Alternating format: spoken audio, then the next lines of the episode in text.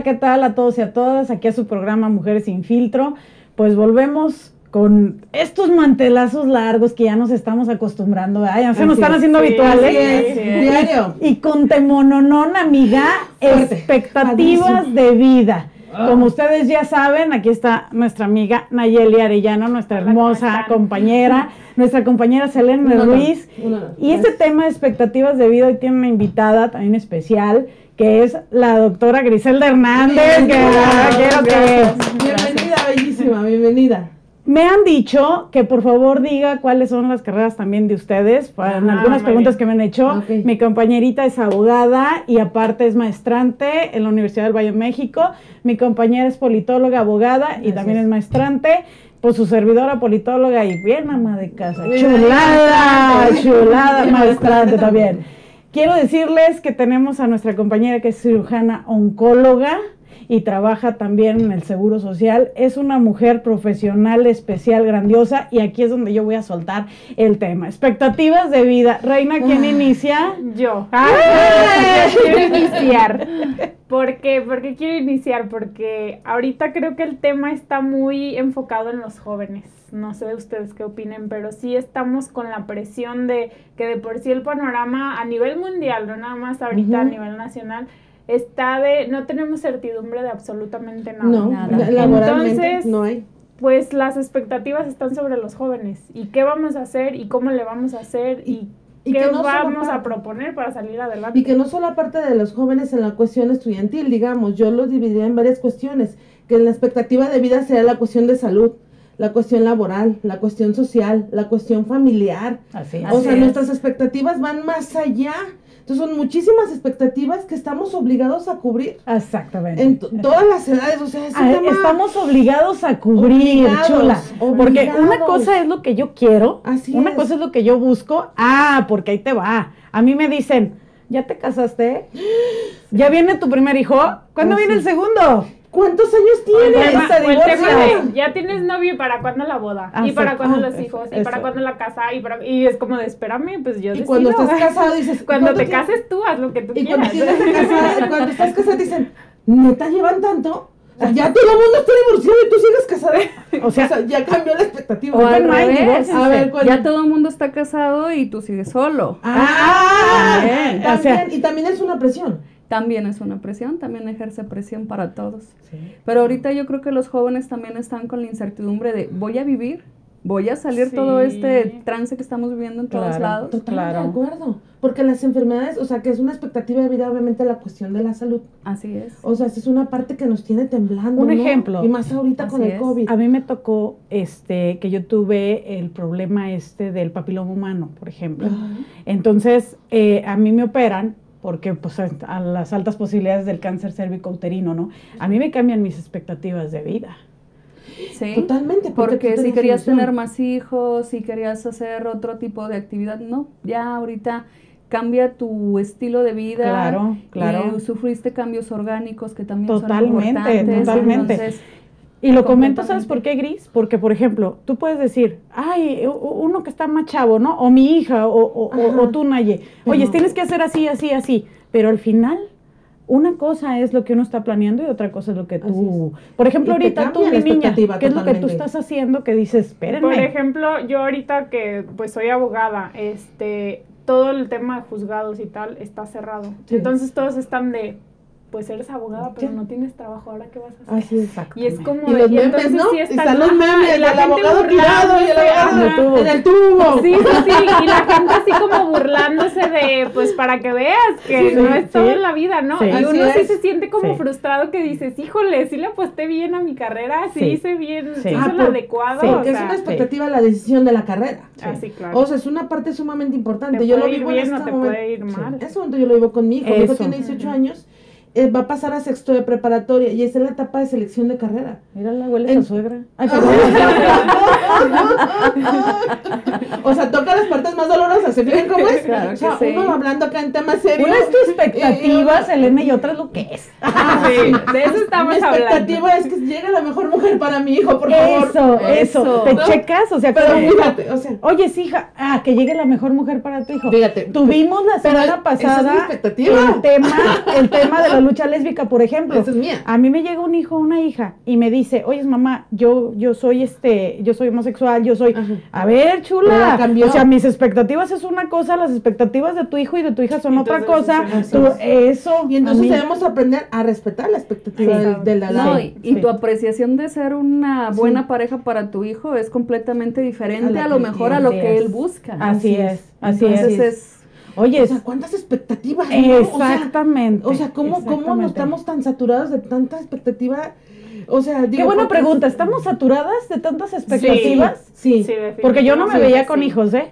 Sí, y al final tuve hijos, me dediqué casi casi el 70% ama de casa, el 30% al otro a, a- a la carrera. O sea, fíjense nada más, esto es muy interesante. Tú podrás pensar, Nayeli, no, pues es que a mí me están presionando ya por esto. Y al final no vas a saber ni qué va a pasar, llega una pandemia. ¿Tú tienes presión Exacto. porque te casas o porque ya sigas tu, tu También, etapa? o sea, también Pregunta. ese es otro tema que dices, no Sí. nada más es el Sí. tema de tú te quieres superar profesionalmente es. porque te están es. duro y dale Claro, de así te es. dije que no ibas a poder y, y es como de...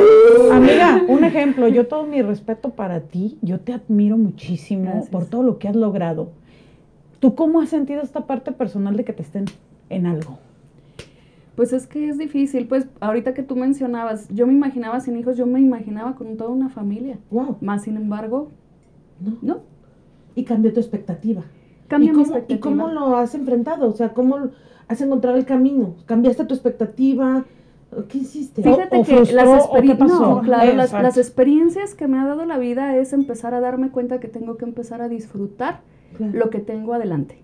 Y si me ponen un manjar y me ponen una fruta que no me gusta, Pues te comes. este, pues, me pongo, me como el manjar porque está más bueno, o sea, y a lo mejor me lo pusieron más cerquitas que la fruta, entonces volteas y te quedas así como que no hay ningún problema, o sea, los planes de la vida, a veces la vida misma te va llevando por, Claro. por otros caminos, caminos. que tú ni en la vida tenías pensado, así como hoy estar acompañada de ustedes. Muchas gracias. Y, uno no Y aquí estamos, Gracias. ¿sí?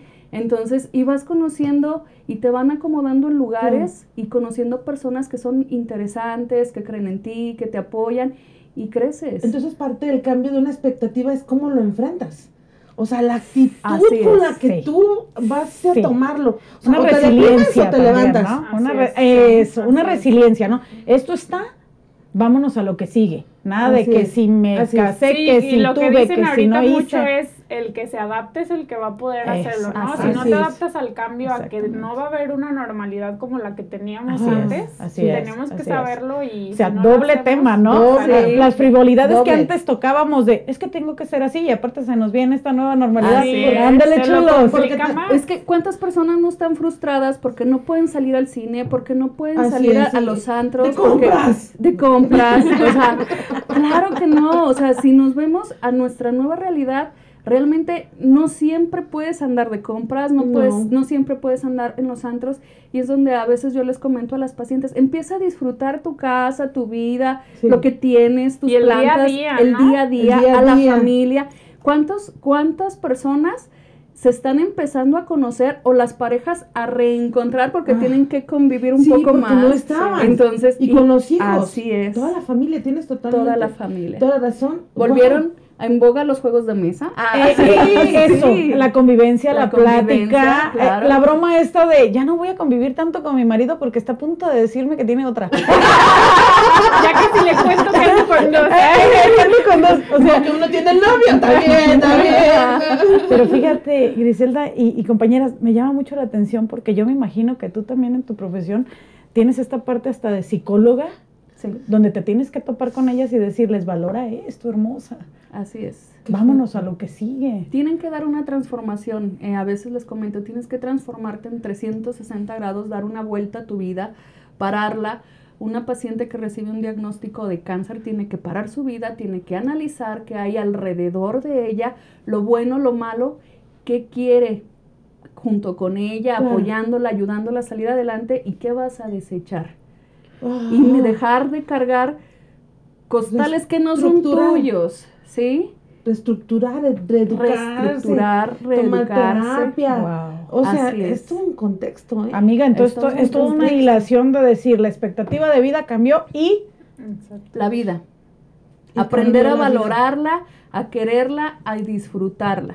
Sí. aprender a vivir de Y- nuevo. Y el impacto que tienes tú al darles la noticia, que tú eres parte de- del cambio de su Sí. expectativa. Fíjate que con algunas me ¿Cómo? toca ser la primera en darles la noticia. Para mí es mejor. ¿Por qué?